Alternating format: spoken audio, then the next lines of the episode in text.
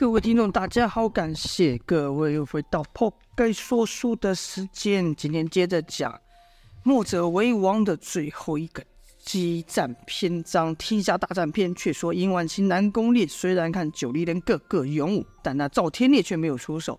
两人均想，以赵天烈的个性，怎么没出手？必然有古怪。从前他们两个别说敢和赵天烈动手，便是被赵天烈。看上也都害怕，但现在不同了。殷万青练成了寒冰劲，南宫烈则有刺向归元功。这个自信啊，虽然刚才和晋国丹三大高手比拼，对方没有留全力，但他们也没有败啊，所以这给了他们两个自信。南宫烈、殷万青都想立大功啊，刚才也被冲海大军吓得狼狈逃跑，毕竟是因为那景象太过震撼、太过可怕。但现在。他们想从赵天这边扳回颜面，但别忘了这边也有两个人对他们恨之入骨，要找他们报仇啊！这两个人就是姚建轩跟赵月华。姚建轩刚与南宫烈动手，就被其快如闪电的瞬间给伤了，但姚建轩不害怕。南宫烈啊，和他最近交过的交过手的敌人比，根本不算什么。就看姚建轩一直用黑日刀一指南宫烈，说道。刚才干什么？帮我瘙痒吗？那你多使点劲呐！刚才那一笑根本没感觉呢。南宫烈说：“臭小子，嘴巴还是一样贱。待我把你的肉一片片给削下来，我看你还笑不笑得出来？”你是想给我滚远点！你还不配跟我动手。姚建轩则说：“怎么？你想找我师兄吗？”姚建南宫烈说：“我不只要找他，那日上我南宫家的，我一个都不会放过。”听到此，姚建勋就说：“哈，那你完蛋了，因为你连我这一关都过不了。”南宫烈听完后是放声狂笑，或说道：“我以为我已经够狂妄了，没想到你这家伙比我还自大。今天就让你知道没实力说大话的下场。”说完一语尽，明艳刀又立刻冒火。姚建勋点了点头，用同样的话回南宫烈说道：“好啊。”我确实要让你看看没实力说大话的下场。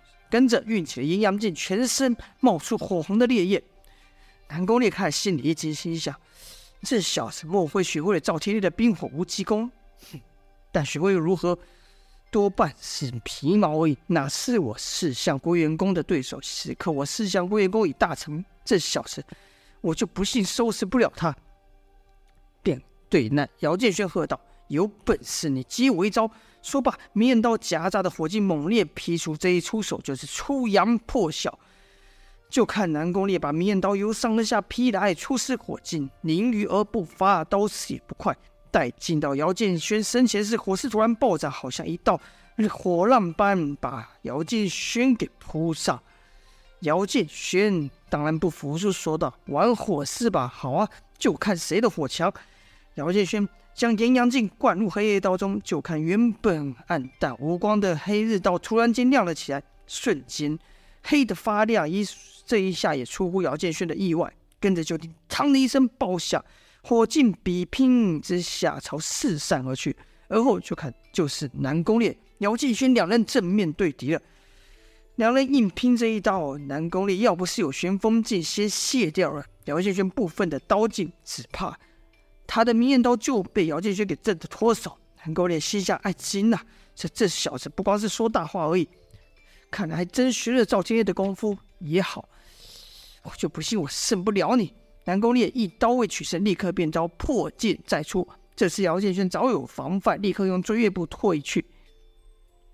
南宫烈心想，与这小子硬拼内力，与我不利。于是他想，他猜啊。姚建轩不善于对付他这种快剑，便接连使出追剑，就看明艳刀的刀尖紧奔姚的姚建轩的眉心而去。而明艳姚建轩知道明艳刀锋利无比，被其刺上，那头上还不得开个洞，赶忙一退再退，退了几圈后，发现那明艳刀与自己的头越来越近。那是因为南宫烈的闪电身法只适合短距离奔跑，这时间一长，立刻分出了高低。姚建勋看南宫烈渐渐追不上自己，便笑道：“怎么了？跑不动了？就你这点功夫也想挑战我师兄，别笑死人了！连我这关你都过不了。说完，姚建轩反退为进，朝南宫烈快速冲来，横劈一刀，决定砰的一声。姚建轩这火好，这刀好像火龙的利爪般从南宫烈劈出。南宫烈知道厉害，单凭瞬间根本挡不住姚建轩这一刀，赶忙把明艳刀向上一翻，使出一道烈焰冲天呐、把姚建轩那刀朝天空打去，与此同时自己也朝上方冲去。这一下既改变了姚建轩刀招的火势，还顺势把那火龙般的刀劲化为己用。半空中就听南宫烈喊道：“受死吧！”中招劈下，这刀夹带着南宫烈和姚建轩的。的火劲煞是惊人呐、还未打到地面，就把地面劈出两个火红的深沟。姚建轩站在两个就是刀的刀劲的交叉之处，看南宫烈把自己的气劲化为己用。姚建轩不但不怕，反而想：哼，你不知道借力使力这是我拿手招式吗？跟我比这个，找死！便朝。上方攻来的南宫烈喊道：“怕你，我就不是英雄。”南宫烈不回话，手上加劲就听“轰”的一声，两道凌厉的火劲瞬间吞噬了姚建轩。强大的火劲还把南宫烈给逼退了。南宫烈得意的看着那团烈火，心想：“臭小子，想你死定了吧！”但南宫烈越瞧越觉得不对劲啊，因为那团火是聚而不散，还越来越旺了。正当南宫烈感到奇怪的时候，那团火焰突然朝他奔来了。南宫烈赶忙使用闪电身法避开，火焰消散后，就看姚建轩若无其事的站在原地，对南宫烈说：“跟我玩火，你还差得远呢。”那边姚建轩跟南宫烈打得精彩，这边赵月华和殷万清也斗得激烈。边打就听殷万清贼贼的对赵月华笑道。哎，胆子变大了，小妮子这是不跑了吗？上次我还记得你趴在地上爬，那画面想起来太美了。赵月华恨恨地说道：“恶心的家伙，王八蛋，这天下最该死的人就是你。”但殷万青性格早已扭曲，别人越骂他，他越高兴，尤其是看到赵月华这副又怒又俊的模样，他更是兴奋、啊。贼笑道：“好啊。”就凭你这模样，我看了喜欢。待我取了你爹的狗命之后，或许可以饶你一命。啊，就像你跟你们在一起的那个小子一样。你知道那硬骨头的小子和那个小妮子怎么了吗？赵月华一听就知道，殷万青说是童风和慕容啊，就问道：“你对他们做了什么？”殷万青说：“他们一开始跟你一样硬气啊。”直到被我打在地上求饶，啊！那臭小鬼骨头都被我打断了，还有那个妮子，哎呀！我敢说，我怕你不敢听啊。不过关系很快的，你就会跟他一样，我是不会厚此薄彼的。赵月华哪里忍得住殷万青这说这些话，立刻化出一道。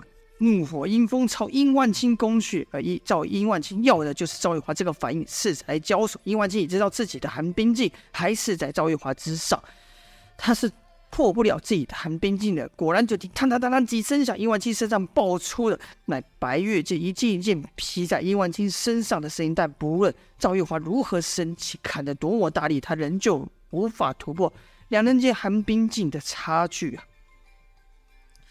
而就在冷布房间，殷万青回击了，一记蛇手带着寒冰箭射出，差点就要伤到了殷月华。好在殷月华以分毫之差，阴风身法以分毫之差闪过了。但盛怒之下，赵月华并不后退，继续朝殷万青攻击。殷万青则笑道：“傻丫头，你的招式对我一点用都没有啊！你太弱了，太弱了。但这不怪你，谁叫你有一个没用的父亲呢？”，啊对了，听说不久前你那没用的父亲还跪在敌人面前磕头，一把鼻涕一把眼泪的求饶呢。